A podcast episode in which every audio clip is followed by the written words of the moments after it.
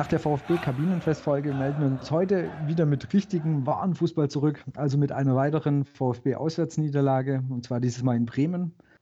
Am Wochenende gab es aber eben nicht nur die nächste Pleite auf fremden Boden, es stand auch die erste Mitgliederversammlung nach der Ausgliederung im Sommer an. Und mit wem könnte man über dieses Thema Verein, Ausgliederung, Wolfgang Dietrich besser sprechen als mit Christian Brechtel? Ihr kennt ihn vielleicht oder einige von euch haben ihn mit Sicherheit schon gelesen. Er schreibt wöchentlich auf seinem Blog rund um den VfB unter dem Titel By the Way. Und die Ausführungen finden wohl auch immer wieder den Weg an die Mercedesstraße. Dort ist man nicht sonderlich gut, auf das langjährige Mitglied zu sprechen. Wolfgang Dietrich verweigerte ihm am Sonntag bei der Mitgliederversammlung äh, sogar bei der Aussprache die Antwort auf seine Frage. So gesehen gibt es natürlich viel, viel zu besprechen. Ich freue mich zum zweiten Mal in Folge einerseits Jens zu begrüßen und natürlich herzlich willkommen bei Brustring Talk. Christian, guten Abend, ihr zwei. Hallo. Guten Abend aus Heidelberg. Hallo. Also in der heutigen Ausgabe wollen wir natürlich auf das vergangene Wochenende zurückblicken. Zum einen auf das Auswärtsspiel in Bremen, auf die 1-0-Niederlage und zum anderen natürlich auf die Mitgliederversammlung am Sonntag. Und zum Ende dann natürlich auch noch einen kurzen Ausblick auf das nächste Spiel am Freitag, fast dann schon zur gewohnten Zeit, wieder unter Flutlicht. Und jetzt schwenkt zurück zum Auswärtsspiel in Bremen. Und da vielleicht von euch beiden einfach mal kurze Einschätzung zum Spiel. Was hat euch gefallen? Was hat euch nicht gefallen? Naturgemäß die 1-0 Niederlage, aber kurze, kurze Einschätzung von euch. Soll ich anfangen? Ich habe mich noch Gerne. gar nicht vorgestellt. Christian Brechtl aus Heidelberg, 48, seit 1977 äh, kann ich mich erinnern, beim VfB gewesen zu sein und äh, seitdem eigentlich ununterbrochen im Internet äh, hat der Martin schon gesagt, äh, cpcom.de, bei Twitter at chrisbrech. Äh, ich blogge und reg mich auf und freue mich, wenn sie gewinnen und ärgere mich, wenn sie verlieren. Ganz normal. Und zum Spiel in Bremen nur so viel. Äh, ich habe es nur in der Konferenz sehen können und ähm, habe mich fürchterlich aufgeregt, weil sie geschlafen haben und deswegen verloren haben, weil sonst waren sie ja gar nicht so viel. Sie waren eigentlich gar nicht schlechter. Bremen ist auch keine gute Mannschaft, aber es reicht, wenn der Kruse äh, einmal durchzieht und die einen Freistoß verpennen, äh, dass wir halt wieder mit leeren Händen heimgehen. Sehr ärgerlich. Es zieht sich quasi wie ein wirklich wie ein roter Faden leider durch unsere Auswärtsspiele. Also wie du gesagt hast, ist eigentlich immer, am Ende sagt man, ja, so schlecht war es eigentlich gar nicht. Wir waren gar nicht so schlecht. Der Gegner in der Regel jetzt auch nicht so richtig toll. Also sei es Hamburg gewesen, sei es Hannover oder so gewesen. Es waren alle Spiele, wo du sagst, da musste halt mehr drin sein als jetzt insgesamt ein einziger Auswärtspunkt. Und ja, da geht es mir wie, wie dir, das, es ärgert einfach tierisch, dass wir da schon wieder mit leeren Händen dastehen, schon wieder es einfach verpasst haben. In dem Fall wirklich auch noch beim direkten Abstiegskonkurrenten, ja, also äh, einfach mal wieder nicht zu punkten. Saumäßig ärgerlich und wir haben im Vorfeld, der Jens und ich haben auch schon gesprochen, haben gesagt, was willst du eigentlich noch über die Spiele sagen, über die Auswärtsspiele? Das wiederholt sich immer irgendwie. Das ist immer das Gleiche und das ist einfach echt schade. Natürlich kann man jetzt sagen, klar, den Freistoß musst du nicht kriegen, ja, weil es einfach kein Foul war, aber daran liegt es ja nicht. Ne? Also ich meine, dann kriegst du so einen Freistoß, das passiert halt im Fußball, dass du auch mal einen unberechtigten Freistoß kriegst, aber dann darfst du halt nicht so pennen. Und du musst morgen vorne halt mal einen reinmachen auch. Also die hatten ja auch, die hatten ja auch zwei, drei ordentliche Chancen und da muss halt einer sitzen. Das wird ja Richtig. reichen eigentlich. Das, das, das, ist ja das eigentlich das nächste, was hinzukommt. Also was, was ich finde, was wenn man jetzt auf die letzte Saison zurückguckt, da war jetzt nicht wirklich die Offensive unser Problem. Da hat man gesagt, hey toll, Offensive läuft bei uns, das läuft gut. Und dieses Jahr ist es, diese Saison ist es wirklich eher unser großes Problem, die Offensive, weil da einfach zu wenig nach vorne läuft. Natürlich auch zu wenig Tore gemacht werden, ganz klar. Aber Beispiel, schauen wir uns Beispiel Terodde an, der in der zweiten Liga fast nach Belieben getroffen hat. Jetzt tut es nicht mehr, aber was nicht unbedingt an ihm liegt, also ich würde an ihm da das wenigste festmachen. Am Anfang, wir erinnern uns an die ersten Spiele, da stand er komplett auf verlorenem Posten. Also da ist er halt irgendwo in der Mitte rumgedingelt und hat halt keine Bälle gekriegt. Was machst du da als Terodde? Weil als Terodde bist du genau auf diese Bälle angewiesen. Und stärkt halt dann auch nicht dein Selbstbewusstsein, wenn du dementsprechend irgendwann nicht mehr triffst. Und dann kommt das eine zum anderen. Jetzt haben wir einen relativ verunsicherten ähm, Simon Terodde auf der Bank sitzen, würde ich mal sagen. Naja, es gab ja auch einige Leute, die vor der Saison gesagt haben, er muss erst mal zeigen, dass er erste Liga kann.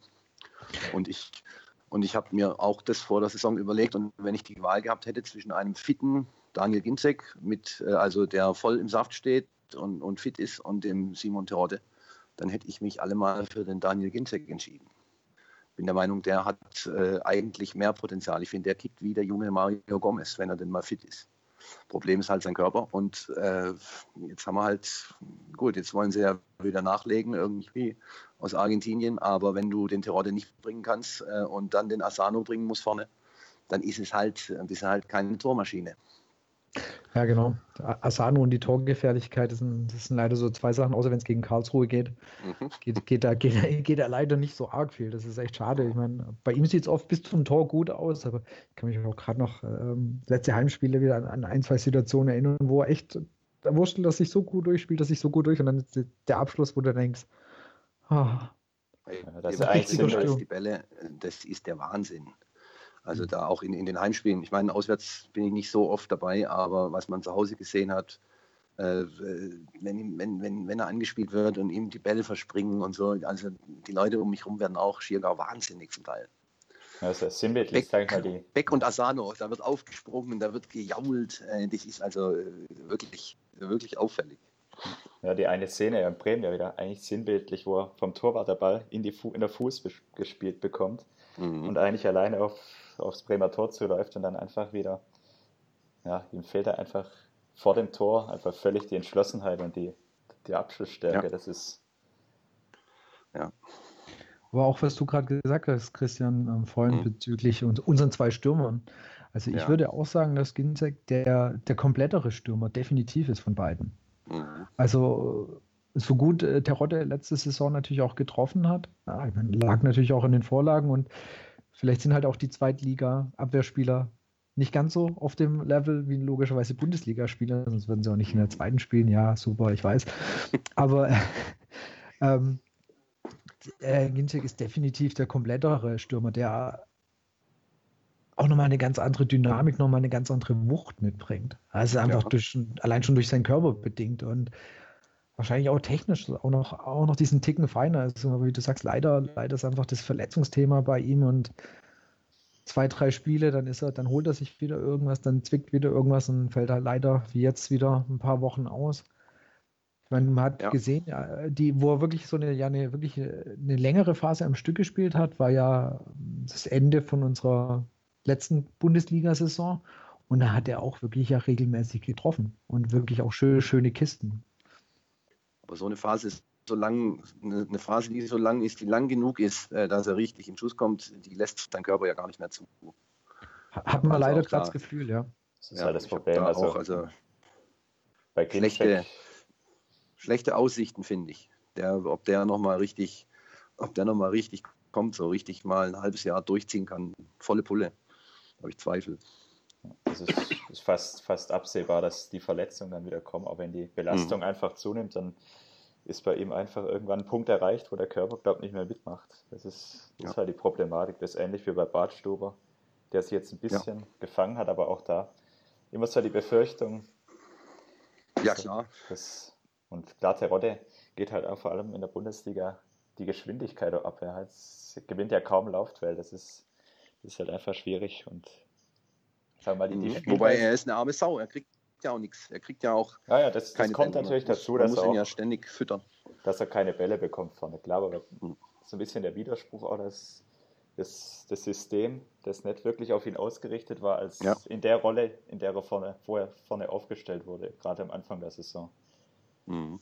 Das ist dann halt ganz schwierig, wenn, wenn, Ter wenn Terodde vorne keine Bälle bekommt und dann, dann auch die, die hohen Bälle. Das ist halt einfach brotlose Kunst dann. Also, er kann sie vielleicht vorne festmachen, aber wenn dann halt auch niemand wirklich nachrückt, dann fehlt halt auch einfach vorne der Partner, mit dem er da vielleicht auch mal was auch in die Wege leiten könnte. Und so ist unglücklich für ihn gelaufen, weil er jetzt natürlich, auch wenn jetzt Romero, wenn der eventuell sogar in der Rückrunde dann schon einige Spiele macht, mhm. dann wird er sich dann, vielleicht vielleicht schon fast überlegen müssen, ob er in der Winterpause so blöd sich das möchte. anhört, ja. Das ist, das also für Terodde ist die, die Verpflichtung, weil es ist ja heute so ein bisschen durchgesickert, dass das schon, ja, hört sich schon relativ konkret an. Ja. Ähm, dann, dann, muss ich, oder ich denke, dann wird sich Terodde auf jeden Fall überlegen, was mache ich hier, weil das ähm, die komplette Rückrunde auf der Bank verbringen, also falls der neue Einkauf dann entsprechend ähm, einschlägt oder entsprechend auch spielt und ich gehe jetzt mal davon aus, ein 10 Millionen Euroman wird man jetzt nicht unbedingt die komplette Rückrunde auf die Bank setzen. Wobei der ist 18, ähm, oder? Der ja, richtig. Der, der, ist, der, ist, brutal jung. Da muss man als Terodde doch, also das muss er ja auch abkönnen. Ich meine, der andere, sein anderer Konkurrent ist, ist ständig verletzt. Er ist ja dann nach wie vor der einzige gestandene äh, Mittelstürmer. Der, der, einzige Ochs zumal. Und, ähm, und äh, da finde ich, das muss er schon, da muss, das muss er schon mal abwarten, was da kommt. Und da muss er, da muss er durchziehen. Also jetzt mal, der, der Typ, der da kommt, ist 18, keine Sau kennt den. Äh, ich habe also ich habe jetzt noch nicht mal irgendwie nach irgendwelchen YouTube-Videos gegoogelt von dem oder so. Ich weiß gar nichts. Außer dass wir jetzt bei 12 Millionen, glaube ich, schon sind irgendwie. Und äh, da bin ich Terodde, da habe ich zweimal Torschützenkönig gemacht, zweite Liga am Stück oder was. Und äh, da muss ich doch sagen, ey, komm du erstmal. Wollen wir erstmal sehen. Was denken, wir eigentlich, was denkt ihr eigentlich jetzt Terodde, weil er jetzt in die letzten zwei Auswärtsspiele, obwohl eben er jetzt eigentlich der einzige sozusagen nominelle Stürmer ist und nicht gespielt hat, ist, war das, waren, waren das eher taktische äh, Gründe bei Wolf oder ist es einfach, weil er sagt, da geht halt auch im, in der Trainingsleistung gerade einfach nicht so viel? Also ich, ich, ich habe gar nichts gehört. Ah, mach du mal. Ja, ja ich glaube vor allem taktische Gründe.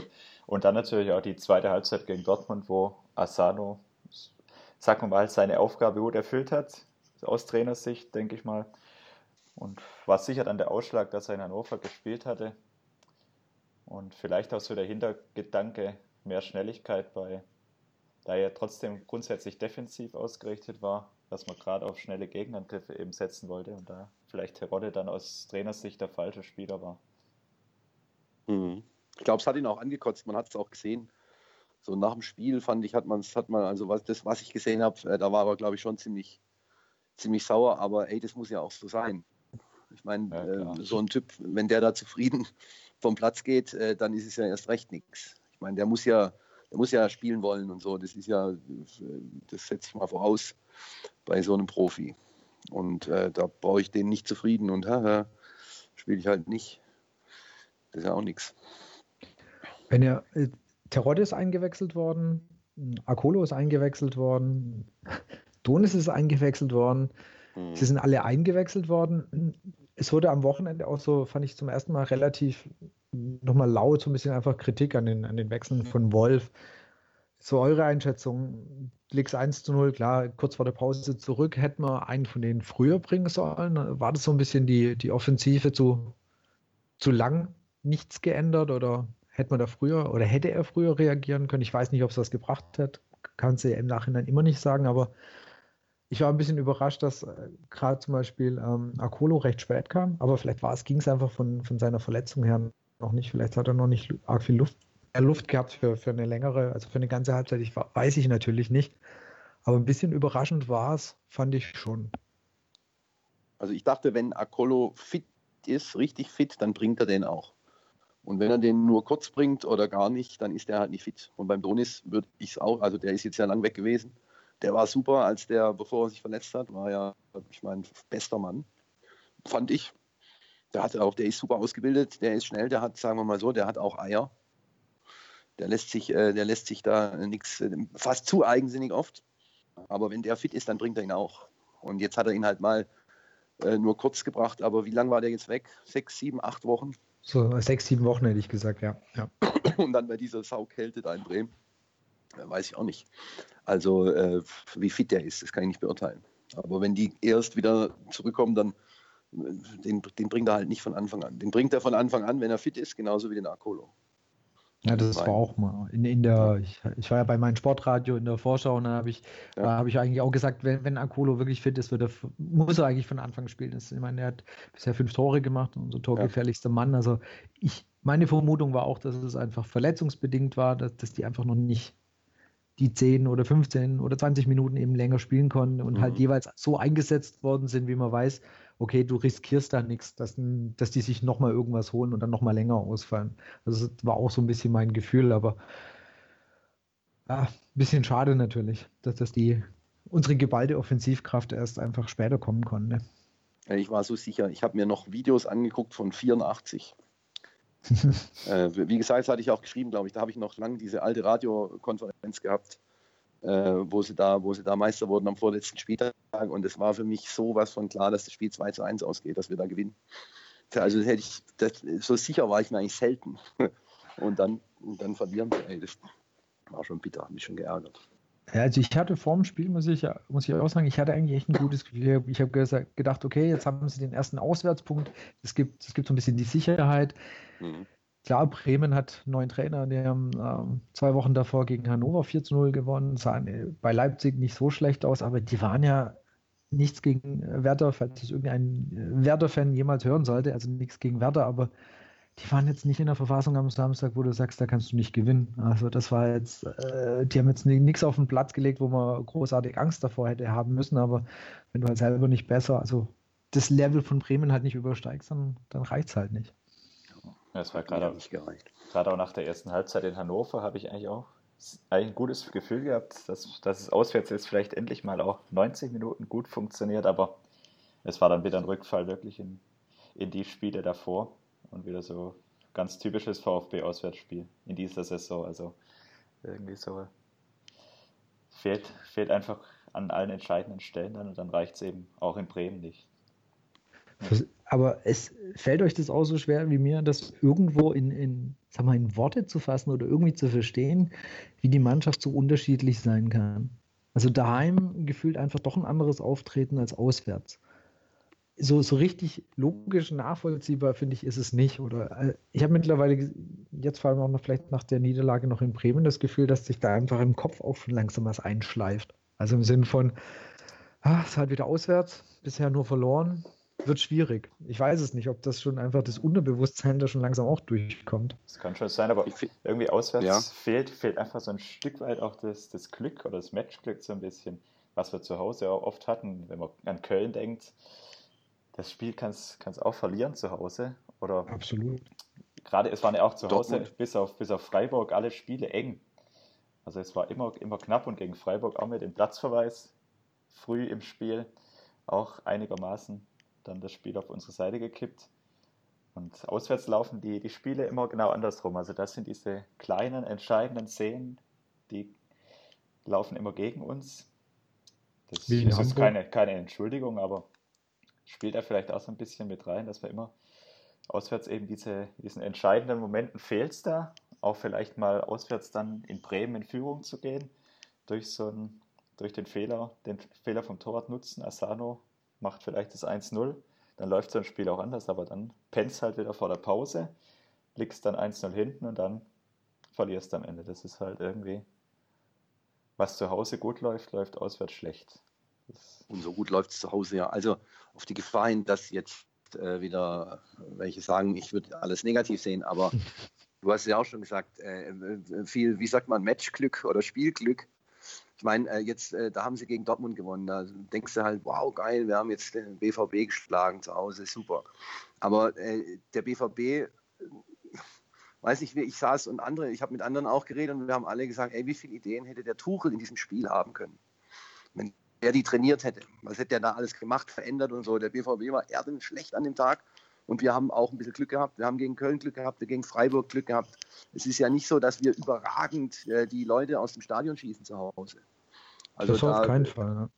Also so groß, so groß. Es ist auch nicht so, dass wir zu Hause Hui und auswärts Pfui spielen, sondern äh, also wir spielen auch zu Hause nicht 100% Hui. Ich meine, wir sind aufgestiegen und äh, wenn wir nicht absteigen, dann ist es gut. Aber äh, aber, aber man soll, ich weiß nicht, man kriegt vielleicht dann auch so einen, so einen falschen, eine falsche Erwartung, wenn man sagt, BVB geschlagen, zack, ey, jetzt hauen wir doch, jetzt hauen wir doch da Werder Bremen, ey, was denn? Die haben wir doch weg. Also ich bin auch anfällig äh, für solche, für solche Sachen. Champions League rufen, wenn es noch fünf Punkte sind nach oben oder so. Aber das ist ja auch mehr, weiß nicht, das ist ja mehr Spaß. und äh, damit man sich halt auch mal freut. Aber also ich glaube, also tatsächlich, die Mannschaft ist halt nicht so gut. Die Mannschaft ist auch nicht so gut, dass sie zu Hause alle Gegner schlägt. Auf keinen. Ich, ich glaube, du hast es eigentlich ganz gut zusammengefasst, so nach dem Motto, oder beide. Ähm, daheim schlägt das Pendel so ein bisschen eher auf die Glück, Glückseite aus. Also ich meine, gegen Dortmund, finde ich, konntest du in der ersten Halbzeit, du hättest dich nicht beschweren können, wenn du 3-0 zurücklegst. Klar. Und äh, ist halt nicht passiert. So gesehen, da eher so die glückliche Entscheidung oder eben auch, auch, auch bei Köln mit, mit dem Elfer, mit dem Videoschiedsrichter bei Freiburg und, und auswärts ist das, das Glück vielleicht nicht unbedingt auf unserer Seite. Mhm ich hoffe, dass man so zusammenfassen kann. Aber ich, ich, hoffe vor allem, dass ich halt echt bei den Jungs jetzt nicht irgendwie langsam so echt so eine Auswärtsparanoia in, im Kopf einschleift. So scheiße, auswärts. Und ich meine, das nächste Spiel ist in Hoffenheim. Die haben uns gerade 4-0 äh, Leipzig weggefiedelt. Also. Umso besser, da gewinnen wir. Da kann ich noch hingehen. Das ist ja bei mir quasi vor der Haustür. Da wird dann gewonnen. Da tippe ich wieder auf Sieg. Das machst du ja fast prinzipiell eh immer ich tippe eigentlich, also ich habe jetzt, äh, ich, ich mache ja da im Spiegel auch immer die Vorschau und da habe ich jetzt, glaube ich, auswärts äh, vor allem habe ich zum ersten Mal auf Sieg getippt, ganz klar auf Sieg. Also wie hier jetzt auch erzählt, wegen 84 und so. Und bin halt auf die Nase gefallen. Sonst, ich habe mir es nicht angeguckt, wie es gelaufen ist, aber es ist okay. Also natürlich nicht immer alles richtig gehabt, aber auch nicht immer alles falsch. Außerdem ist ja auch ein bisschen Entertainment dabei. Natürlich. Ja. Also ich glaube, wer, wer, wer, dieses Fan-Experten-Ding äh, auf Spiegelbier ernst nimmt, der ist da ganz an der falschen Stelle. Ja, das ist mir auch viel zu langweilig, dass da drunter, dass, also ich meine, äh, die Leute da, die haben sich, glaube ich, auch das anders erwartet, nämlich dass die uns da haten oder, oder wie sagt man, oder famen oder, oder was halt da diskutieren und beschimpfen und tun und machen. Aber da ist ja gar nichts. Vielleicht muss das noch eine Weile wachsen erst, aber ich. Genau, ihr, ihr macht ja die erste Saison. Vielleicht für alle, die das, die das nicht kennen, es gibt äh, jeden, glaube, jeden Freitag oder halt immer, bevor der Bundesligaspieltag losgibt, ähm, schreiben diverse Fan-Experten, also von jedem Verein einer. Ich glaube, ihr macht das alle durchgehend die komplette Saison durch. Ja, ja, 18 Nasen wie ich, für jeden Verein genau. einer. Genau, und die schreiben einfach so ein bisschen über die Stimmungslage, wie, wie, ist, die, wie ist die Gefühlslage, ähm, wie wird es ausgehen, also quasi natürlich ein Tipp am Ende. Und das Ganze ist definitiv nicht Bier ernst zu nehmen. Und wie gesagt, an, ansonsten, also wer es Bier ernst nimmt, der sollte das besser nicht lesen, weil die Aussagen von den meisten sind immer eher, ja, eben mit einem zwingenden Auge zu sehen. Also so habe ich es gesehen. Ja, ja, also und wenn du versuchst, da ein bisschen mehr Pep reinzubringen, ich hatte gegen Dortmund, habe ich nicht Aubameyang geschrieben, sondern Ocelot. Und, äh, und dann haben die mir das, aber dann haben die gesagt, wenn wir einen dunkelhäutigen Spieler bei uns als Ocelot bezeichnen, dann brennen die uns die Hütte ab. Ich habe mich natürlich auf den Mantel bezogen, also im Ernst. Äh. Ich habe mich auf den Mantel bezogen und bin auch gar nicht davon ausgegangen, dass, äh, dass da solche, solche äh, Zusammenhänge äh, draus werden können. Aber da musst du halt, also wie gesagt, das ist halt nicht dein eigener Blog und da musst du, irgendwie muss man halt immer so ein bisschen sich arrangieren. Und ich versuche da äh, schon auch ein bisschen spitz äh, zu formulieren und so, aber es hat halt da alles äh, irgendwo seine Grenzen. Ich bin froh, wenn ich meinen gewissen Hashtag so durchbringe. Genau. Ja. Ich glaube, dann sind wir eigentlich eh schon mit, mit dem Spiel in Bremen, so leid es uns tut. Arg viel mehr können wir echt dazu alle nicht sagen, weil es war ein bisschen ernüchternd. Man kann nur hoffen, dass wir irgendwann mal von dem Auswärtsspiel etwas Positiveres berichten können, dass die Taktik von Wolf, die, genau, die, die Taktik von Wolf aufgegangen ist, dass es einfach generell besser läuft. Es, es wäre schön und es wäre schön, wenn wir das auch noch mal hinkriegen würden. Wir haben ja in der Brustring-Historie, also wir haben ja sehr lange auf den ersten Bundesliga-Saison warten, Sieg warten müssen, den wir besprechen konnten. Den haben wir ja mittlerweile schon, weil wir haben jetzt ja ein paar Heimspiele gewonnen. Jetzt dürfen wir weiterhin noch auf den ersten Bundesliga-Auswärtssieg warten. Wie du gesagt hast, hoffentlich in Hoffenheim. Das wäre schön. Und dann kommen wir eigentlich oder kommen wir zum nächsten Punkt. Neben, neben dem, äh, der Auswärtsniederlage in, in Bremen gab es am Sonntag die erste Mitgliederversammlung nach der außerordentlichen Mitgliederversammlung im Sommer es waren logischerweise sehr, sehr viel weniger Leute da, was ich jetzt auch dann niemand zum Vorwurf machen will. Es ist klar, es, es ging A nicht um sowas Großes wie die Ausgliederung. Es gab auch keine kostenlose Trikots oder irgendwas ähm, waren in der Verlosung. Ergo waren einfach viel, viel weniger Leute da. Das Ganze hat auf der Messe stattgefunden. Ihr wart beide vor Ort, Jens eher als passiver Teilnehmer und äh, du auch als erster Redner. Mhm. Ich fasse erstmal so ein bisschen ganz grob zusammen. Es ist an sich nichts Wildes passiert. Das ist das Übliche. Ähm, es gibt, es wird die Bilanz vorgestellt, die hat sich ganz gut gelesen. Sollte man, man sollte nicht allzu viel über die Zahlen drüber nachdenken, dass da sehr, dass es die Abstiegssaison war, dass da sehr viele Ablösen drin waren. Aber es hat sich im ersten Moment erstmal ganz toll gelesen, weil irgendwie 14,8 Millionen Gewinn, alles super. Ähm, Aufsichtsrat entlastet, alles äh, das normale Mitgliederversammlungsvorgehen. Es gab dann eine Aussprache, auf die kommen wir gleich noch. Die ist dieses Mal auch nicht abgebrochen worden, wie bei den letzten zwei Mal. Das ist ja schon mal fast wieder ein Fortschritt gewesen. Es wurden dann äh, noch die Herren Bernd Geiser und Thomas Hitzelsberger gewählt in den, ja, wie heißt das offiziell? Ins Präsidium. Präsidium, Präsidium des Vereins. Dieses Präsidium des Vereins. Es wurden Vereinsbeiräte gewählt. Da sind ein paar nicht reingekommen. Für ein paar von denen hat es mich echt gefreut. so leid mir das tut, für den, zum Beispiel für unseren Verein, viel Vereinsliebhaber, den Herrn Hägele, der irgendwie ja zehn Herzensvereine hat der hat, glaube ich, echt die, die schlechteste Stimmenzahl von allen bekommen. So, wenn ich so dieses äh, Diagramm oder diese, diese Zahlen im Kopf habe. Mhm. Ähm, ja, wer, wer, ist noch nicht reingekommen? Der ähm, Oswald. Oswald, der beim letzten Mal, genau, der beim letzten Mal die ähm, Aussprache nämlich eben beendet hat. Das war auf Antrag von ihm. Natürlich, die Mitglieder mussten zustimmen, aber er hatte überhaupt mal die grandiose Idee, das überhaupt zu tun. Und der Altunter, Altuntas, oder ich weiß nicht, ob man ihn so ausspricht, Altuntas, ja. guten Mann, der Mausgerutscht, das falsche Bild von der Mal falschen Meisterschaftsfeier präsentiert hat. Das richtige konnte er leider immer noch nicht präsentieren. Ist auch nicht reingekommen. Da kann man sagen, okay, wenigstens noch etwas. Etwas hat noch funktioniert in letzter Zeit. Ja, und dann gab es vor allem eben die Aussprache. Und ja, würde ich fast mal sagen, kann ich an dich, Christian, gleich nochmal übergeben. Du hast, du hast ja deine Rede gehalten und hast dann am Ende ja eigentlich eine sehr berechtigte Frage gestellt, die nicht nur du gerne beantwortet hättest, sondern einfach auch viele andere. Und zwar, ob, wenn es denn mal irgendwann in Richtung Fonds geht, der in den VfB investieren wird, ob irgendwie mit irgendeiner Art die Quatrex AG da irgendwie mit drin die Finger haben könnte. Und die Antwort wurde dann ja sehr deutlich und abrupt abgewiesen, dass du keine Antwort kriegst. Na, der hat eine vorbereitete, also egal, er hat, ich habe ja nicht, ich habe nicht mal was von die Finger drin, sondern ich habe eine völlig neutrale Frage gestellt. Jetzt äh, aufgrund unserer Vorgeschichte vielleicht äh, verstehen das Ganze viele nicht neutral, aber es war eine ganz neutrale Frage. Äh, können Sie versichern, dass äh, die Quadrex oder irgendwelche Partner, anverwandte Firmen äh, keine Anteile an der VfB AG übernehmen? Das war alles. Da kann er sagen Nein, ja, da kann er sagen Blödsinn und sonst was, aber da hat er eine vorbereitete Antwort und dann platzt ihm halt wieder die Hutschnur. Und hier also auch nochmal. Ja hier einfach nochmal vorneweg, das ist ja eben, eben nicht eine Frage, die nur dich interessiert, sondern das ist eine Frage, die geistert öfters auf Twitter in unterschiedlich, von unterschiedlichsten Leuten rum. Und weder bei VfB im Dialog noch sonst wo hat man auf diese Frage eine Antwort bekommen.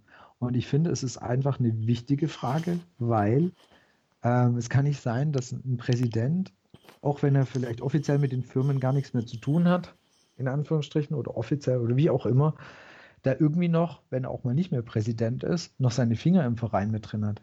Das geht einfach nicht. Und da dann eben zu sagen, ich antworte da einfach mit Nein, scheint wohl nicht zu gehen, was ohne jetzt hier, weil man wirft dir ja auch sehr oft Verschwörungstheorien und so weiter vor. Das kann man mhm. jetzt mir damit auch äh, vorwerfen. Aber wenn das so eindeutig wäre, dass es ein Nein ist, wieso antwortet er nicht einfach mit Nein? Das heißt für mich ja im Umkehrschluss, naja, ich kann nicht mit Nein antworten, weil es kein Nein gibt, weil es ein Vielleicht gibt oder ein Ja gibt. Also, wenn ich mir sicher bin, dass ich es nicht mache und dass es nie passieren wird, dann kann ich doch einfach mit Nein antworten. Ist ja nicht so schwierig.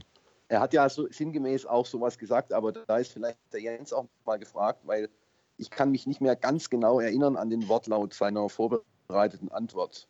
Es ging schon in die Richtung Nein, aber er ist dann relativ schnell ja zu dem Punkt gekommen, dass er auf einen solchen Stuss jetzt noch ein einziges Mal antwortet und dann gar nicht und dann mit Vereinsschädigungen und so weiter.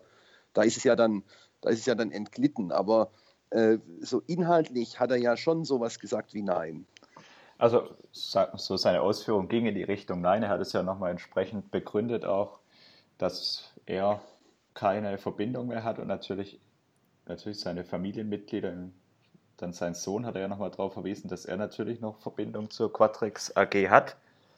Aber sagen wir mal, so ein klares Nein war es jetzt nicht, also nicht, ausgesprochen, aber seine Erläuterung oder seine Darstellung vom, vom Hintergrund sollte ein Nein bedeuten, glaube ich. Und dann, wie gesagt, wie du jetzt schon gesagt hattest, ist ja recht schnell dann umgeschwenkt.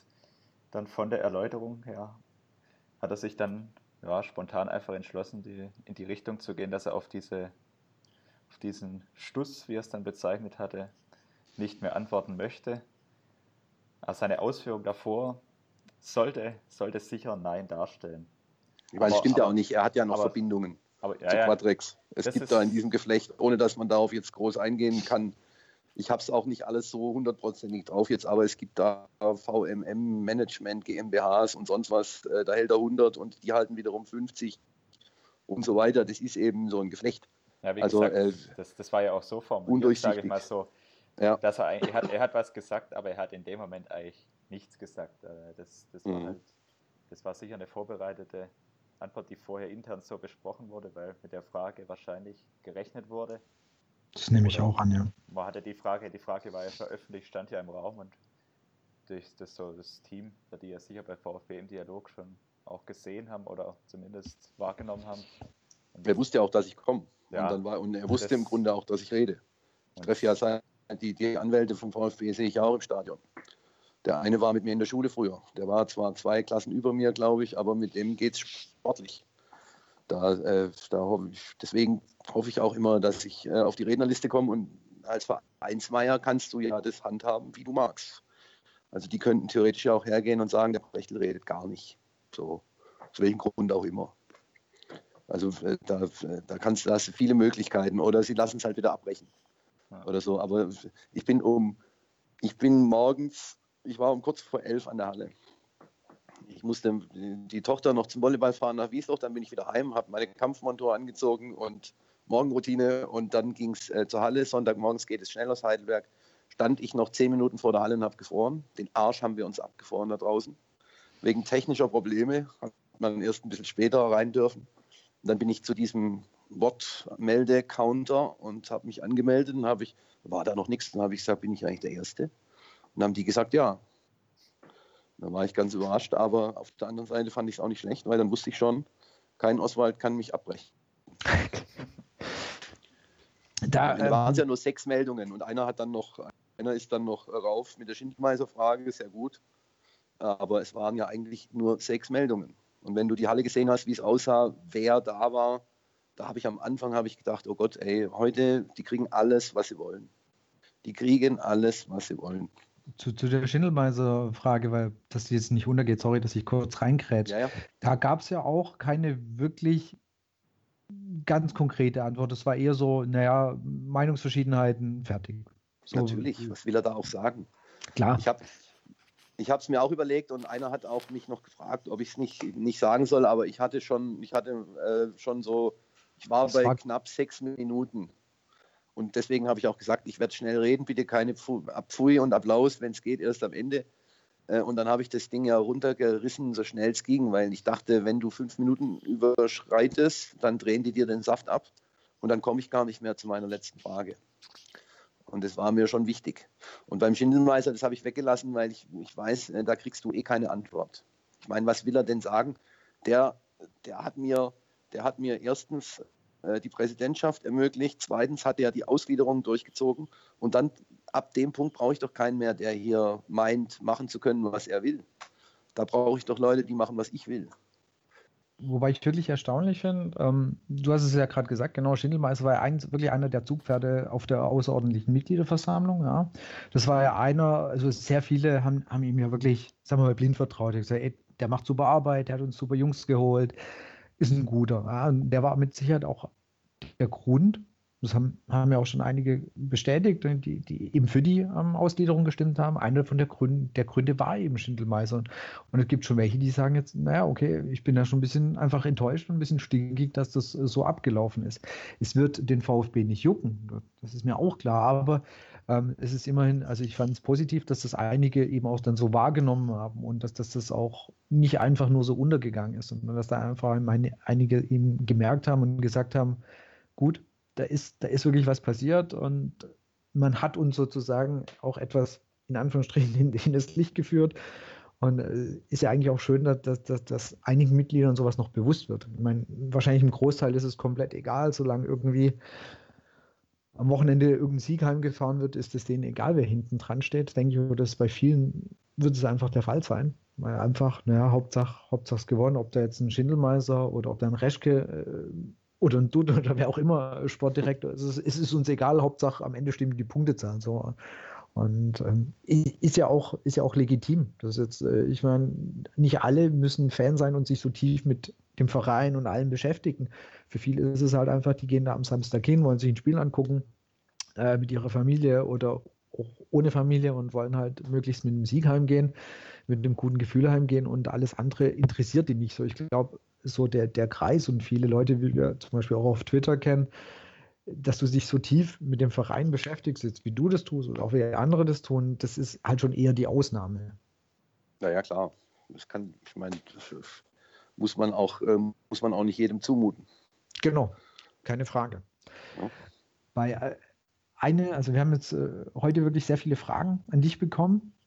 Gerade eine jetzt das Thema Dietrich. Und zwar gab es eigentlich, gab es auch mal die, den Versuch, quasi das, egal ob von VfB-Seite oder von dir aus, irgendwie das mal direkt mit ihm zu besprechen. Gab es da irgendwann mal Kontakt? Hattet ihr da irgendwann mal Kontakt oder war das von Anfang an, sagen wir mal, nicht möglich oder gab es gar nichts? Ich habe dazu 2016 irgendwann habe ich das mal relativ ausführlich in einem Text auch geschrieben. Ähm, der ist im Wahlkampf, also bevor er gewählt wurde, da hat der, da habe ich schon über ihn geschrieben auch und da hat er mir eine Mail geschrieben. Er sei jetzt im Urlaub, er wolle mich aber gerne treffen und wolle äh, mich davon überzeugen, dass er nicht so ist, wie ich ihn darstelle. Und dann habe ich gesagt, okay, kein Problem, äh, machen wir. Und dann haben wir uns nach seinem Urlaub, dann war das erste Heimspiel, zweite Liga gegen St. Pauli.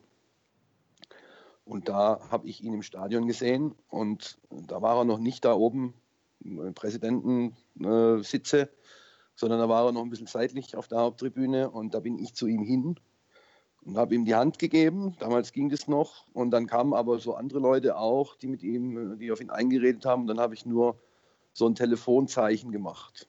Also so, wie man halt das macht, äh, was äh, kleiner Finger, Daumen.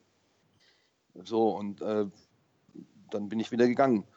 Und dann habe ich aber nicht hinter ihm her telefoniert und er hat sich bei mir auch nicht mehr gemeldet. Da war der Kontakt. Also da hat er auch, hat er auch probiert. Und dann kam aber nichts mehr und ich muss nicht aus Heidelberg äh, ihm hinterherrennen, sondern ich meine, wenn er versucht, mich zu überzeugen, da hätte er ja noch mal kurz schreiben können oder so. Und ich bin also, ich bin, wie gesagt, damals zu ihm hin und dann hat er irgendwie mit anderen geredet. Es war jetzt nicht unhöflich oder so, aber da, das ging halt nicht. Ich meine, Tribüne, äh, kurz vorm Spiel oder was, äh, da kannst du ja nicht kurz, da kannst du nicht in Ruhe reden, vor allem wenn immer andere Leute kommen. War er ja schon bekannt als Kandidat und dann haben wir halt äh, quasi haben wir uns wieder getrennt und dann bin ich davon ausgegangen, der meldet sich wieder. Aber dann hat er sich nicht mehr gemeldet. Und ich fand es dann auch, ich musste nicht hinterher, also ich wollte ja jetzt nichts von ihm, sondern er wollte was von mir. Und ich fand es auch nicht unhöflich, sondern ich habe einfach gewartet, ob, er noch was kommt oder nicht. Und ich habe ja auch immer munter weitergeschrieben. Und dann war der nächste, der nächste Kontakt war der Clash auf der Mitgliederversammlung, wo er gewählt wurde. Weswegen ich auch immer noch, deswegen fand ich auch, also dass der Schindelmeiser sich da so in die Bresche geworfen hat. Ich meine, die Halle, ich habe schon viele Fragen gestellt und äh, da waren die am Schwitzen. Und dann kam noch der verrückte Hüg und äh, dann, dann ist der Schindelmeiser, ich weiß nicht, ob ihr dort wart äh, oder jeder, der dort war, wird sich daran erinnern. Der Schindelmeiser im, im blauen, offenen Maßanzug, der schreitet auf die Bühne, eine Hand in der Tasche, die andere locker baumeln und der guckt erstmal, der geht ganz vor und der guckt erstmal zehn Sekunden in die Halle.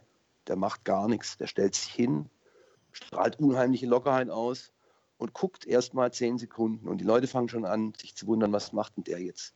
Und dann fragt er, ganz ehrlich, fragt er nur in die Halle, der sagt nur, ganz ehrlich.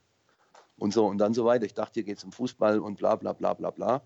Und dann hat er die Halle, die haben dem innerhalb von 30 Sekunden aus der Hand gefressen. Und ich meine, aus, meiner, aus meiner Sicht ist der, ist der Dietrich, also das waren die Stimmen, die er gebraucht hat noch zu seinen, was, 58 Prozent oder so. Ja. Das war Schindelmeister und sonst niemand, weil der Dietrich hat keine starke Rede gehalten, der hat keine Fragen beantwortet, nichts. Und es war allein Schindelmeister. Gut, dann Wolf noch da gewesen, auch da haben sie vorher gegen Fürth, glaube ich, 4-0 gewonnen. Die ersten zwei Tore nach fünf Minuten schon. Genau. Äh, die tollste Halbzeit äh, in der, in der zweiten Liga, wo es auch viele schlechte gab. Und da, wenn die vorher 5-0 in Dresden verloren hätten, wäre er auch nicht gewählt worden. Aber jetzt äh, schweife ich ab. Äh, da Schindelmeister, der hat ihm da den Arsch gerettet. Also aus meiner Sicht, äh, ich denke aber, äh, das, das werden andere genauso sehen.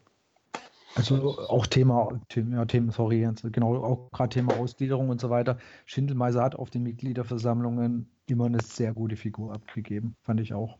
Ja. Das zum einen und der hat einfach in der Zeit durch seine Arbeit und dass er einfach diesen Rückhalt unter den Mitgliedern, die das zu entscheiden hatten, hatte und das auf der Mitgliederversammlung so verkaufen konnte. Auch er ist einfach ein starker Redner und hat das, die Ideen gut verkauft und hat das sicher, also bei der Ausgliederung weniger die entscheidenden Prozente geholt, bei der Wahl zum Präsidenten eventuell noch entscheidender. Aber er hat mhm. einfach grundsätzlich durch seine Arbeit zusammen mit, mit Wolf damals auch viele VfB-Fans, auch wenn man damals mit in, in Diskussionen eingestiegen ist zum Thema Ausgliederung, war eigentlich bei vielen immer das Hauptargument für die Ausgliederung Schindelmeister und Wolf, weil eben die Arbeit von den beiden entsprechend so überzeugt hat zu der Zeit und es immer noch tut, von Wolf zumindest bei, bei einigen. Und das war für viele das einer der Argumente, dem Ganzen zuzustimmen. Mhm. Das ja. kehrt sich ja jetzt auch bei vielen um. Das, das stellt man ja in vielen Diskussionen dann auch fest, nachdem Schindelmeister dann gehen musste, dass eben genau dieser Aspekt, warum sie dem Ganzen zugestimmt hatten, der ist eben weg. Ob das jetzt, ob Reschke der bessere oder schlechtere Nachfolger ist, ist mal dahingestellt. Aber einfach die Tatsache, dass Schindelmeister einer der ausschlaggebenden Gründe für sie war, damals zuzustimmen, merkt man dann da in den Diskussionen doch, dass, dass es halt in die andere Richtung umschlägt und ein bisschen die, die Enttäuschung, oder aber Enttäuschung ist das falsche, falsche Wort, aber vielleicht ja, doch, so, schon, schon. Ja, Enttäuschung und, und zum anderen natürlich auch vielleicht ein Stück weit Misstrauen auch Dietrich gegenüber weil er ja, es ist ja offen kommuniziert worden, dass die Entscheidung, sich von Schindelmeister zu trennen, eigentlich schon deutlich früher getroffen wurde, also auch noch zu Zeiten, als die Ausgliederung nicht beschlossen war. Und dann war das ja knallhart kalkuliert, dass da entsprechend, dass er als, als Zugpferd für, das, für die Abstimmung auch damals eingesetzt wurde. Das, ja, vor allem, wenn du halt auch schon weißt, wann der erste Kontakt zu Reschke halt schon stattgefunden hat. Ja das, da kommt dann wieder das eine zum anderen. Ne? Und ähm, da, da hast du ja auch in deinem Blog immer auch, auch wieder drüber geschrieben, über so Themen. Und von vielen kommt, oder von einigen kam jetzt halt immer die Frage, hey, ähm, woher weiß der das eigentlich? Ich weiß natürlich, man gibt seine Quellen nicht preis, logisch, das, das nicht, aber du hast ja, du musst ja irgendwo einen geerdeten, irgendwie geerdeten Draht zum VfB haben. Also ich habe vorher ja gesagt, ich bin seit 1977 dort und äh, ich bin mit meinem Vater früher hingegangen und als der gestorben ist, habe ich die Karten selber genommen äh, mit meinem Bruder zusammen. Und wenn du da seit 30 Jahren, 40 Jahren, äh, bist du da fast bei jedem Spiel. Da lernst du ja auch, da lernst du viele Leute kennen. Also um den VfB rum, da lernst, da hörst du viel. Also als Bub natürlich noch nicht, aber äh, da hörst du deinem Vater zu, der ja auch da schon äh, die Leute kannte. Und, aber wenn du dann groß genug bist äh, und dich dafür interessierst, äh, dann nimmst du schon mehr auf und, und da kommt einfach viel an Informationen. Und viel, ich habe ich hab angefangen 2015, ich habe ja früher, ich blog seit dem Jahr 2000, da gab es das Wort Blog noch gar nicht. Aber ich habe halt immer über verschiedene Sachen geschrieben und erst seit der Tuchel-Geschichte 2015, Dutt und so weiter, Schickert, da habe ich angefangen, da habe ich gedacht, das kann doch nicht wahr sein. Das kann doch alles nicht wahr sein. Und dann habe ich angefangen, mehr so, weiß ich nicht, äh, gar nicht, äh, ich hatte immer noch nicht den Plan, jetzt ausschließlich über den VfB zu schreiben. Aber das hat sich dann relativ schnell so ergeben. Es gab genug zu berichten und zu schreiben. Und da habe ich, da ich dann angefangen und da habe ich dann natürlich auch noch verschärft äh, die Ohren aufgemacht. Also dann noch mehr auch Leute mal gefragt und mich selber noch ein bisschen mehr darum gekümmert, auch zu hören. Und äh, nach der ersten Mitgliederversammlung, wenn du so eine Rede hältst und dann tritt der Schmidt zurück und der Garcia, äh, wegen dieser Tuchel-Geschichte, der steht auf, als er mir antwortet, wie so ein Schulbub, der Schmidt, das weiß ich noch. Äh, da kommen dann natürlich auch, da tragen dir noch mehr Leute natürlich auch Informationen an. Ja, ja Schickert und Tuchel war, eben, war auch, auch eben eine Frage. Ähm, ja, ja.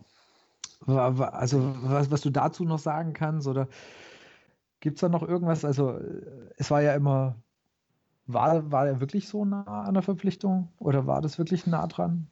Also, ich habe es ja, ja damals äh, mehr als einmal genau. habe ich es geschrieben. Der Tuchel, der ist gekommen und hat gesagt, ich komme zum VfB. Ich bringe mein Team mit, ihr bezahlt mein gesamtes Team. Und das kostet nicht wenig, aber das ist auch nicht vermessen gewesen. Äh, und äh, dann, dann mache ich das. Natürlich hat er klar, der hat sein Konzept mitgebracht, hat gesagt, so und so und so. Und die waren, die haben das ausgehandelt, haben sie beim Zetsche im Büro, beim Daimler. Und da war der Joachim Schmidt natürlich dabei. Und dann haben aber am Ende, also so, ich, das sind meine Informationen und die kamen relativ, äh, wie sagt man, äh, ganz nah, also aus, aus, aus allererster Hand sozusagen. Äh, da hat äh, der Schmidt hat hinterher mit dem Aufsichtsrat vom VfB äh, beschlossen, dass man einen solch starken Trainer nicht wolle. Also es war in erster Linie der VfB-Aufsichtsrat, äh, der gesagt hat, hm, das ist uns aber nicht so recht irgendwie äh, in, in, der Art. Und dann hat er ja auch selber gesagt, dann hat er ihm eine SMS geschrieben und hat gesagt, es klappt nicht. Nun hat er noch nicht unterschrieben gehabt. Natürlich kannst du jetzt kommen und sagen, äh, der Tuchel hat doch mit jedem verhandelt und das macht er doch immer und ein unsteter Geselle und so weiter. Aber nein, ich meine, die Älteren haben früher vielleicht noch in der Radiobar, da beim Radiobart gesoffen, wo der Tuchel äh, gekellnert hat hinterm Tresen. Der Tuchel ist VfB. Der Tuchel, der wäre gerne nach Stuttgart gekommen. Zumal da ja auch, ist ja auch kein kleiner Club. Und wenn die dem, wenn die dem gesagt hätten, dein Konzept setzen wir um, das wäre für den, für den super gewesen. Und ich bin bis heute der Meinung, der wäre gekommen, wenn der Aufsichtsrat das nicht verhindert hätte. Und zwar der Aufsichtsrat in, in Person am Joachim Schmidt und Wilfried Port. Und das habe ich den, also da habe ich gedacht, das, das kann alles nicht wahr sein. Und da habe ich, also da habe ich Motivation gefunden, bis heute äh, mir das genau anzugucken. Mir, mir das genau anzugucken und äh, bei, bei, wenn ähnliche Sachen sich abspielen, das halt, äh, wenn ich das kann, äh, bloß aufzudecken, äh, beziehungsweise das halt zu schreiben, weil die anderen schreiben es ja nicht. Es gibt bei der Stuttgarter Zeitung, Stuttgarter Nachrichten, bei der Bildzeitung. Früher gab es welche, die haben den Verein wenigstens noch ein bisschen kritisch gesehen, aber äh, die kommen, also zum Teil, die, die noch da sind, die kommen kaum mehr ins Blatt. Und die anderen haben gesagt, ey, mal auf gut Deutsch leckt mich doch, äh, ich mache jetzt was anderes. Da muss ich dir leider wirklich komplett zustimmen, dass das auch gerade aus den, aus den Stuttgarter Medien leider sehr, sehr wenig Kritisches kommt. Und äh, eine Frage hast du nämlich jetzt gerade auch schon beantwortet, was motiviert dich denn eben weiterzumachen? Hast du eben schon gerade gesagt, weil einfach ja, vielleicht eben was noch schreiben kann oder was eben gerade sonst einfach leider nicht in die Presse kommt. Und ähm, das ist einfach echt schade, dass du eigentlich so Medien brauchst und das teilweise sogar von, von Zeitungen von außerhalb. Also ich, ich glaube, es war mal ein Artikel in der Süddeutschen, dass da die interessanteren Artikel und kritischeren Artikel oder irgendwie überhaupt mal Artikel über den VfB sind, ähm, was du von weder Stuttgarter Zeitung noch Stuttgarter Nachrichten irgendwo hast. Und das, das ist ähm, definitiv echt wirklich sehr, sehr schade, dass da von denen sehr wenig ja, Kritisches zu berichten ist. Ja, ich kann auch da nur immer aus meinen eigenen Sachen zitieren, wenn ein Jänner beim beim, bei der Stuttgarter, beim Zeitungsverlag anruft und sagt, Leute, macht langsam, wir sind ein großer Anzeigenkunde. Und dann ist da eben ein Sportchef, der da äh, lieber linientreu ist. Und dann sind sie halt, dann sind sie halt leise in Zukunft. Und wenn was kritisch wird, äh, dann, wenn, wenn, einer kritisch schreibt, dann darf er nicht mehr zum Pressekränzchen zum VfB kommen. Ich meine, vor, vor 10, 20 Jahren, wenn einer von denen ausgeladen worden wäre, dann hätten alle Chefredakteure gesagt, lieber VfB Stuttgart, äh, wenn ihr das so macht, dann kommen wir einfach gar nicht mehr. Und heute, da wird es hingenommen halt, äh, also ich meine, es ist jetzt wahrscheinlich auch nicht jeden Tag so dramatisch, aber, äh, aber äh, da ist Linientreue angesagt und, äh, und sonst nichts. Die Hast einzigen, die noch was ins Blatt kriegen, sind welche, die nichts mehr zu verlieren haben. Und die auch selten genug. Die, die schreiben dann recht selten, das ist richtig. Ja. Du hattest, du hattest, du hattest ja auch schon, ähm, ja, welche, die deinen Blog oder dich schon ein bisschen länger verfolgen, du hattest ja auch schon juristische Auseinandersetzungen mit dem VfB. Achtest du mittlerweile ganz arg drauf, wie und was du formulierst? Eben gerade aus Natürlich. juristischen Gründen. Also es war ja die, die Geschichte mit, mit, mit Dutt. Ja. Und äh, jetzt gerade auch dem, dem Thema Quatrix oder so, achtest du da drauf oder lässt du es nochmal gegenlesen sogar von jemand oder wie machst du es aktuell? Also wenn ich das Gefühl habe, es könnte was justiziabel sein, lasse ich es gegenlesen. Okay. Meine, als die, als die mich, ich, der, der, die warten nur drauf. Also der Anwalt, der Jan Reker, hatte mich auch schon mal angerufen. Und äh, dann haben sie, ich habe, sagen wir mal so, du kannst 250 äh, Sachen auflisten, äh, die ich behauptet habe. Und von denen haben sie keine, äh, gegen keine was unternommen, außer gegen die Behauptung, sie hätten diesen Krawetz geholt, ohne ihn auch nur einmal beobachtet zu haben. Und äh, da kann sich jeder selber seinen Reim drauf machen, äh, wenn sie nichts Handfesteres also haben äh, und es so probieren, weil der tut halt zur Not äh, bei der Gerichtsverhandlung mit einer Karte von dem Spiel Chelsea gegen Dynamo, was, äh, Kiew, Tiflis, äh, wer auch immer was, das war, ja. wo er sieben, wo er, wo er eine halbe Halbzeit gespielt hat und drei Ballkontakte hatte. Ich glaube bis heute, dass der gar nicht dort war, aber sie haben gesagt, er wäre dort gewesen und er hätte auch eine Karte. Und was denn? Äh, und und äh, dann muss ich halt, äh, das, die haben, das ist eine Abmahnung, da wird, äh, oder einstweilige Androhung, einstweilige Verfügung, da können schon Kosten auf dich zukommen. Aber ich musste nur meinen eigenen Anwalt bezahlen. Den musste ich allerdings bezahlen. Die Abmahnung war nämlich fehlerhaft und so konnte man das, so konnte man das äh, relativ easy äh, wieder abwiegeln. Aber ich weiß genau, die warten nur drauf. und deswegen, deswegen stehen auch ich meine, das ist ja auch bekannt, deswegen steht halt ein vermutlich oder ein äh, man hört das oder äh, Gerüchte besagen oder man braucht nicht viel Fantasie, um sich vorzustellen, das und so weiter. Natürlich, so muss ich. Also äh, ähm, anders geht es nicht. Und wenn ich es nicht mache, dann sagt es mir der Anwalt, dass ich das machen soll. Gerade da vielleicht nochmal weitergefragt, so aus Interesse. Bekommst du Feedback gerade auf die Blog-Einträge auch von Vereinsseite oder kommt da keine Reaktion? Vom Verein selbst kommt keine Reaktion. Ich bekomme halt, äh, ich bekomme halt, wie soll man sagen, Leserzuschriften, äh, Mails. Äh, manche älteren äh, Jahrgänge schreiben auch mal einen Brief. Und äh, da, da kriege ich schon, da kommt schon immer wieder was. Also egal, dann auch, auch zu Themen, äh, da wird dann noch, da gibt es dann noch andere Infos oder, oder die Infos werden bestätigt oder so, einer hat gehört das der andere hat vom Präsidenten mal das gehört oder mit dem schon mal geschrieben oder so. Da kriege ich schon immer mal was, aber vom Verein selber nicht. Wobei ich zu den, also ich habe zu den meisten Leuten im Verein habe ich kein schlechtes Verhältnis. Also äh, die, wir geben uns die Hand, äh, wir begrüßen uns, wir machen auch mal einen Witz. Es ist eigentlich äh, nur einer, der das nicht macht, der mich also, der mich auch aktiv meidet. Nun lege ich es nicht darauf an, da große große Verbrüderungsszenen zu machen, aber einer meidet mich aktiv und die anderen haben überhaupt keine Berührungsängste und da ist es auch äh, rein sportlich. Genau, ich meine, das ist ja immer, ich meine, du schreibst mit Sicherheit, jetzt würde man sagen, nicht nüchtern neutral, das kann man mit Sicherheit nicht behaupten. Ähm, viele sagen immer, klar, es ist ja, äh, oder sagen es ja, sehr populistisch. Äh, also es ist ich, ich würde im ersten Schritt sagen, es ist einerseits halt auch dein Stil und du musst quasi auch ein bisschen auf die Kacke hauen, um dir ja Gehör zu, Gehör zu machen. Klar, Oder aber was heißt wie, Populismus? Das verstehe ich auch nicht. Populismus ist doch, wenn du, sagen wir mal, wenn du, sagen wir mal, die niederen Instinkte ansprichst mit der Hoffnung, also da, ah, das ist das, wo die meisten drauf abgehen. So, äh, da wirft man mir das vor, aber auf der anderen Seite heißt es immer, ich würde so komisch schreiben und so überspitzt und so weiter. Ich meine, das ist aber doch dann kein Populismus.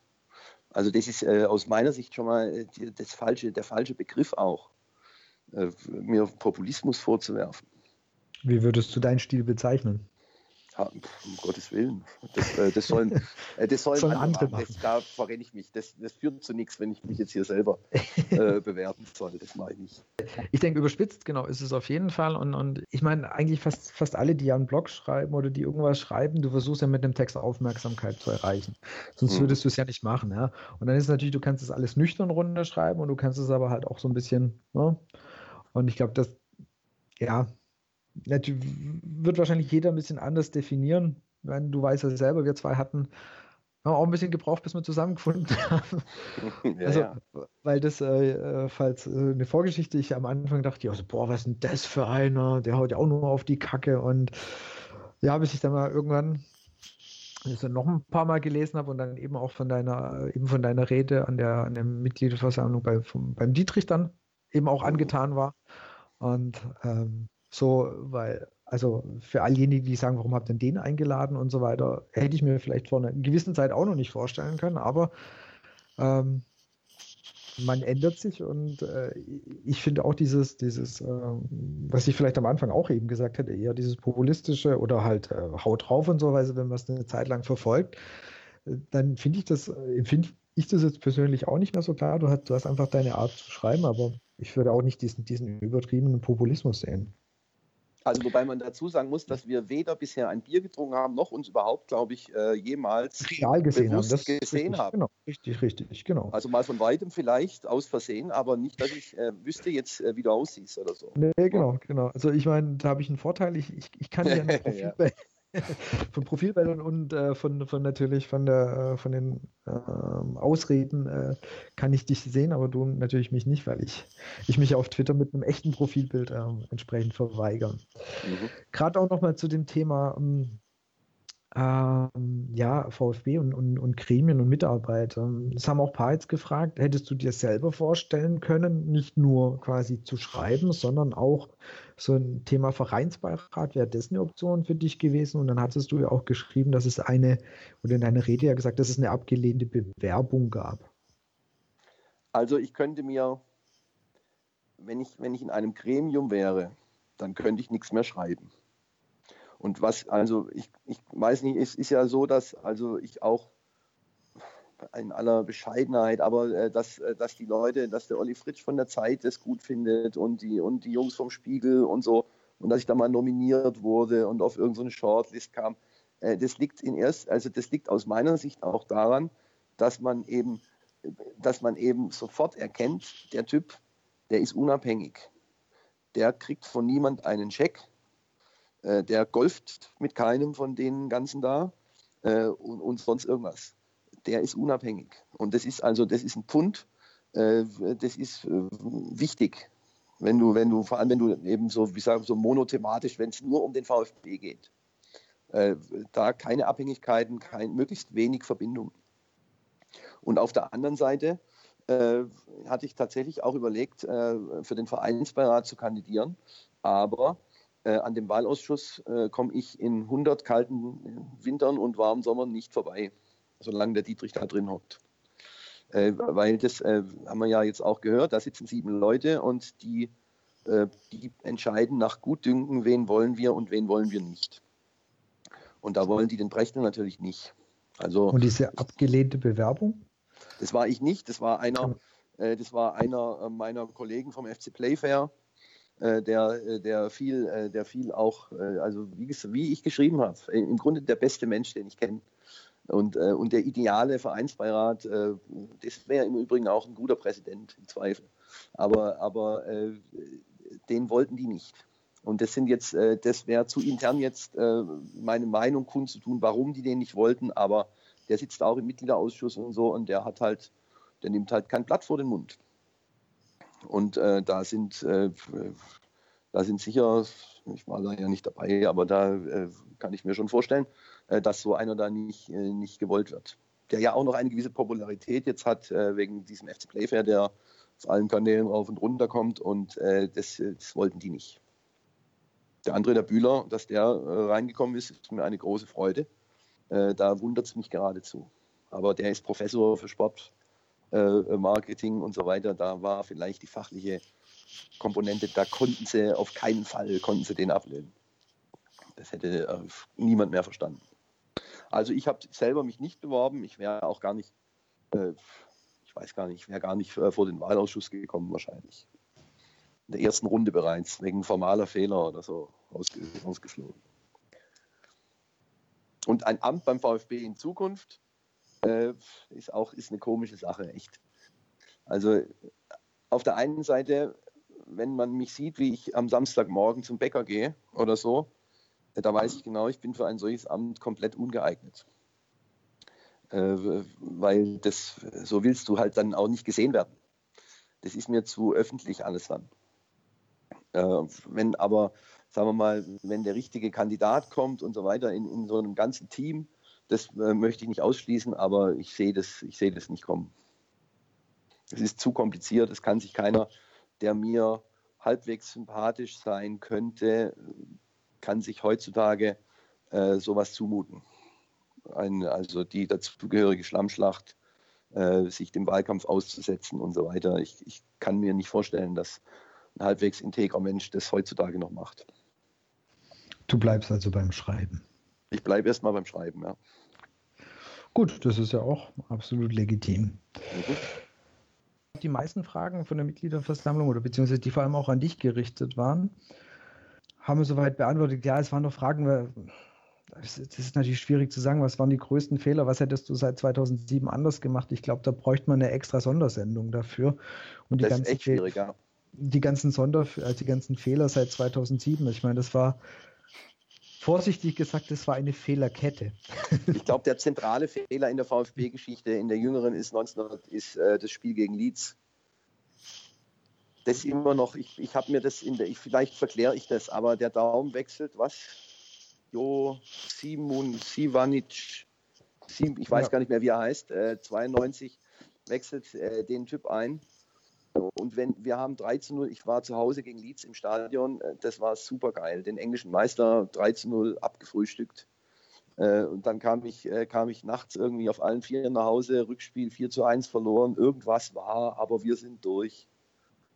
Und äh, da habe ich erstmal mich gefreut, weil jetzt verkläre ich es vielleicht, der schwierigste Gegner auf dem Weg ins Finale im Cup der Landesmeister damals wären, glaube ich, die Glasgow Rangers gewesen, gegen die wir eh immer spielen. Und ich bin also äh, noch stärker verklärend jetzt. Äh, ich bin der Meinung, da war die Chance, äh, da war die Chance, ganz weit zu kommen. Und also Gipfel der Verklärung, damals hätten wir den Cup geholt. Und dann, und dann wäre es ganz anders, dann wäre alles ganz anders gekommen da fing das alles an dann. Da wurden die Summen immer größer und so weiter. Wenn du da, wenn du da den Europapokal gewinnst, der Landesmeister. Naja, okay, ich höre auf. Also für, für die Älteren unter uns, äh, die Jüngeren, andersrum, für die, für die, die Jüngeren unter uns, ähm, 92 wurde der VfB grandios unter Christoph Daum Meister. In der 86. Minute durch ein Kopfballtor, das, das ihr mit Sicherheit alle kennt, äh, von Guido Buchwald. Und wem das eben nicht so präsent ist, im, im, in der ersten Runde, damals noch genau Europapokal, der Landesmeister der VfB, das Hinspiel, Hinspiel 3-0 gegen Leeds United gewonnen. Ich glaube, schon zur Halbzeit stand es 3-0. Es war Fritz Walter hat getroffen, war echt ein Total. Bombenspiel. Ja. Und Rückspiel 4-1 verloren, ja. was noch gereicht hätte. Und eben Daum hatte diesen Wechselfehler.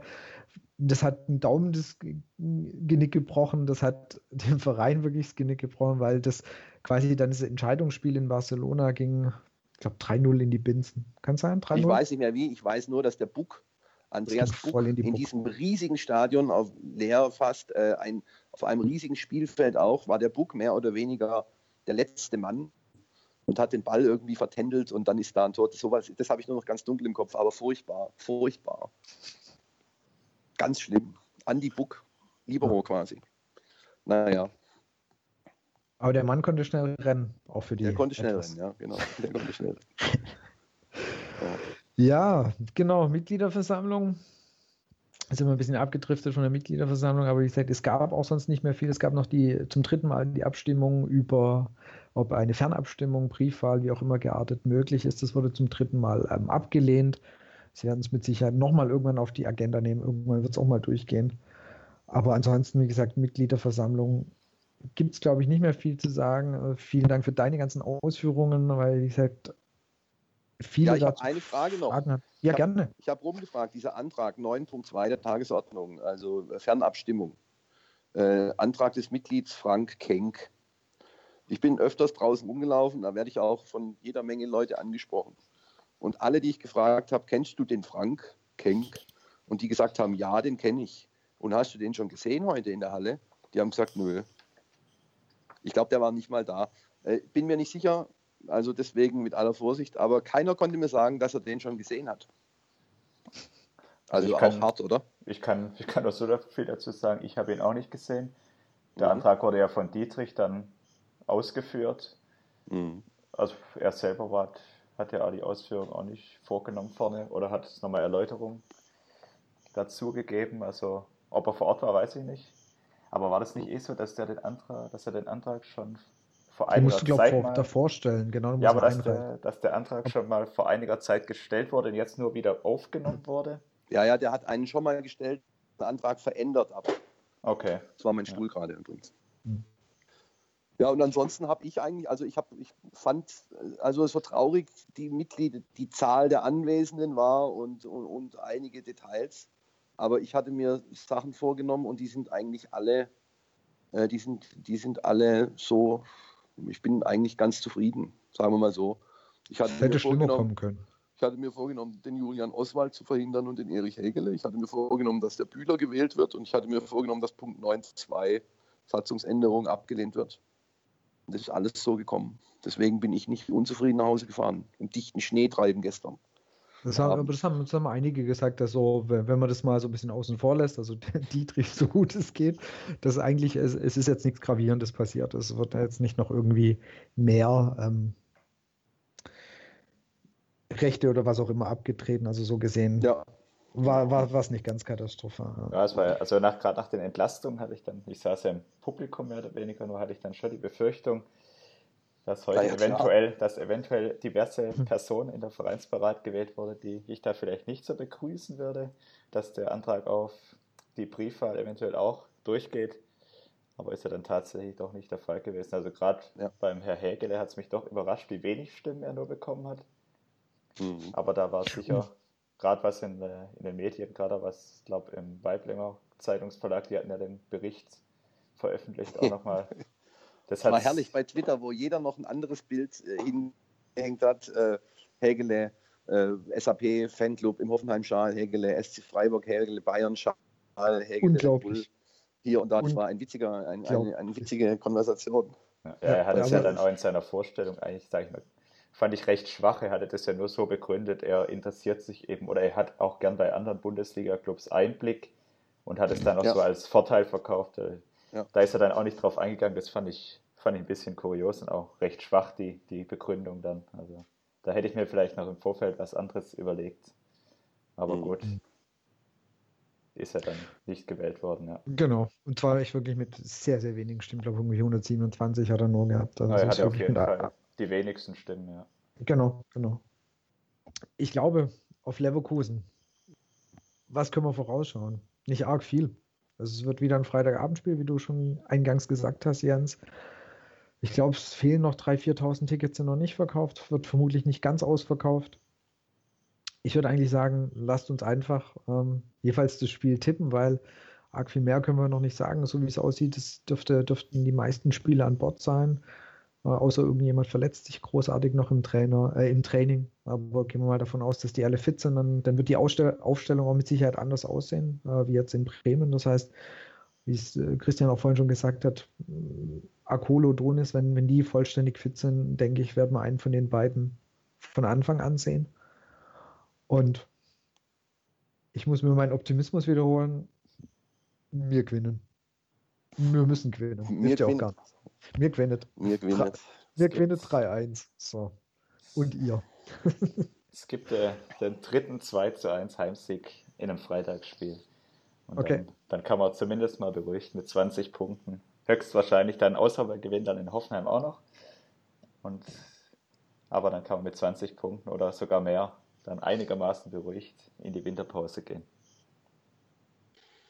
Äh, die haben den Wendell rausgeschmissen, gell? der hat rot gesehen, der macht nicht mit. Der hat am Freitag. Gesehen, ja. Ich sage natürlich auch, mir gewinnt, äh, entsprechender Hashtag immer. äh, äh, aber in der Tiefe, irgendwo im Hinterkopf, äh, treut mir ein 1 zu 1. Außerdem habt ihr jetzt beide schon Siege. Ich tippe 1-1.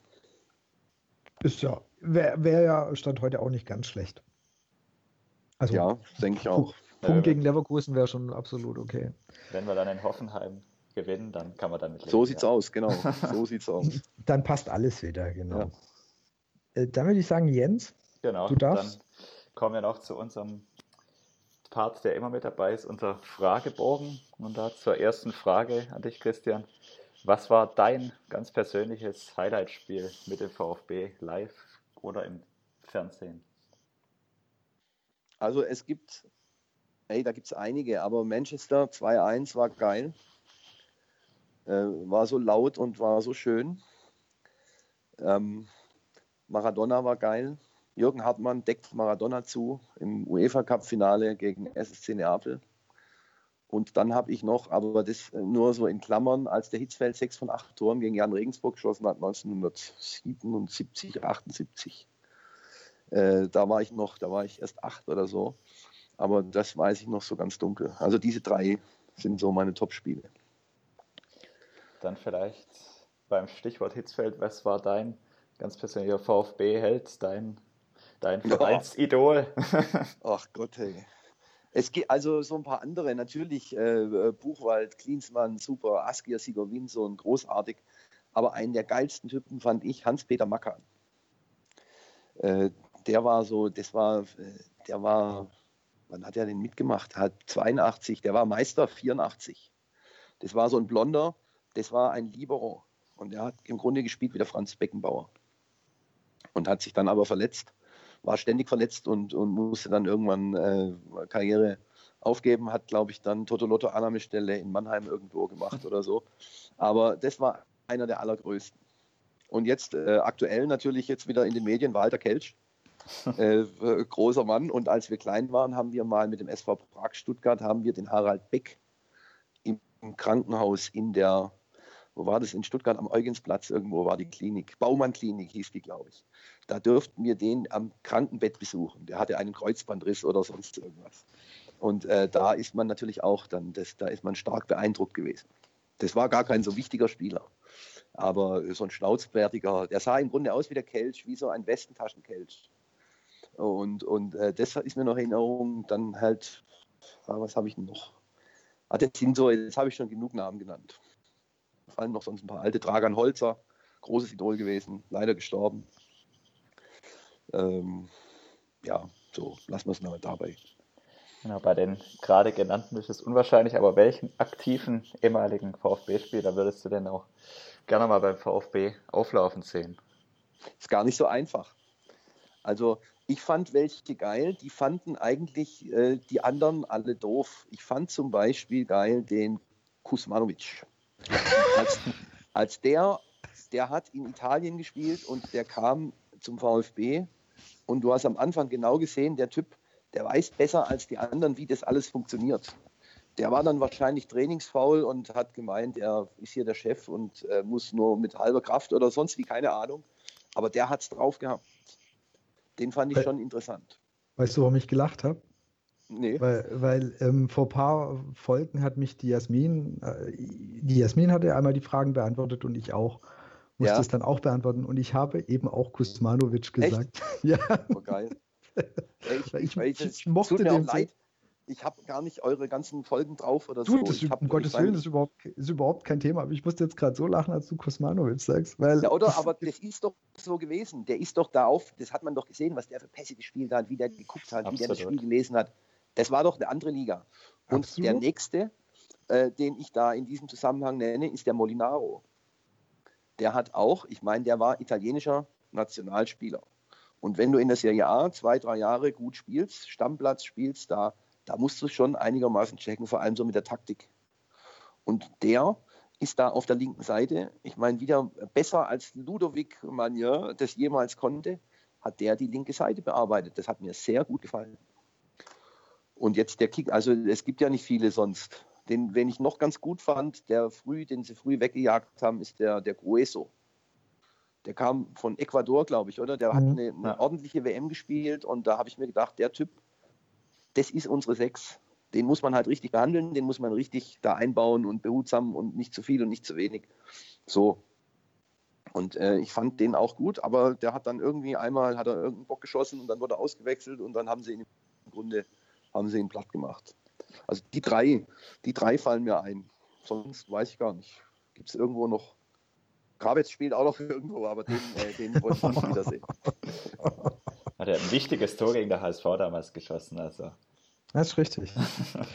Das ist richtig. Und das Einzige, dann, oder? das war sein einziges, glaube ich, ja. Ja, ja, ja. So, und dann zum Schluss bringen wir alles zusammen. Dann die Frage, wo steht der VfB im Jahr 2025? Soll ich? Ja. Ja, bitte. Also der VfB 2025, äh, der äh, als einziger Verein äh, mit nur einem Ankerinvestor, ansonsten äh, äh, wird, äh, halten die Mitgliederanteile, setzt er sich durch. Im Konzert der Großen, hält er mit gegen die ganzen Investorenclubs aus England und Frankreich und gewinnt zwar nicht jedes Jahr die Champions League, aber zeigt tollen Fußball, die Hütte ist voll und ähm, wir sind vorne mit dabei. Dann. Also wie gesagt, mit dem Anker äh, von Daimler, äh, hier der Stern nebendran, Nachbar, ansonsten äh, Mitglieder. Dann gibt es ja Grund, sich aufs Jahr 2025 zu freuen. Das wäre was, gell? Ja. Ja, super. Also erstmal von, von meiner Seite aus vielen Dank. Ich bin, ich bin wirklich dieses Mal sehr gespannt, was wir für Reaktionen bekommen. Und ich muss sagen, ich fand es ein sehr, sehr angenehmes, interessantes Gespräch.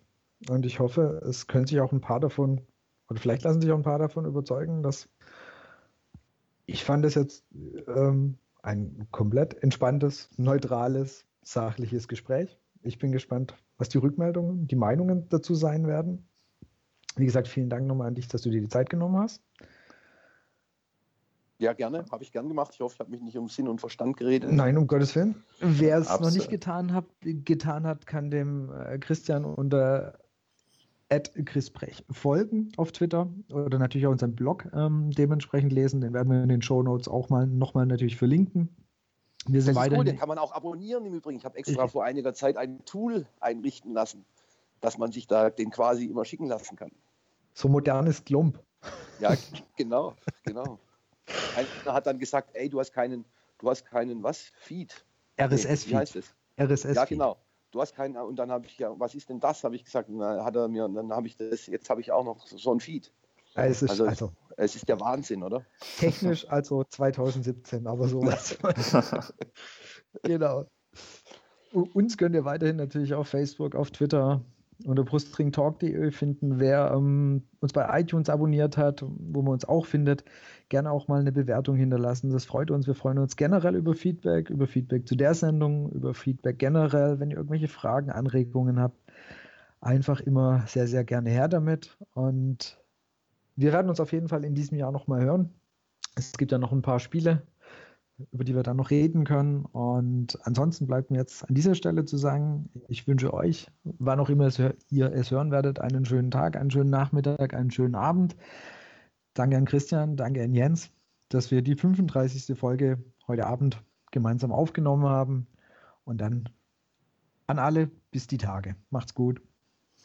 Ja, von mir auch. Ciao. Macht's Tschüss. gut und mir gewinnet. Mir gewinnet. Ciao. Ciao. Tschüss.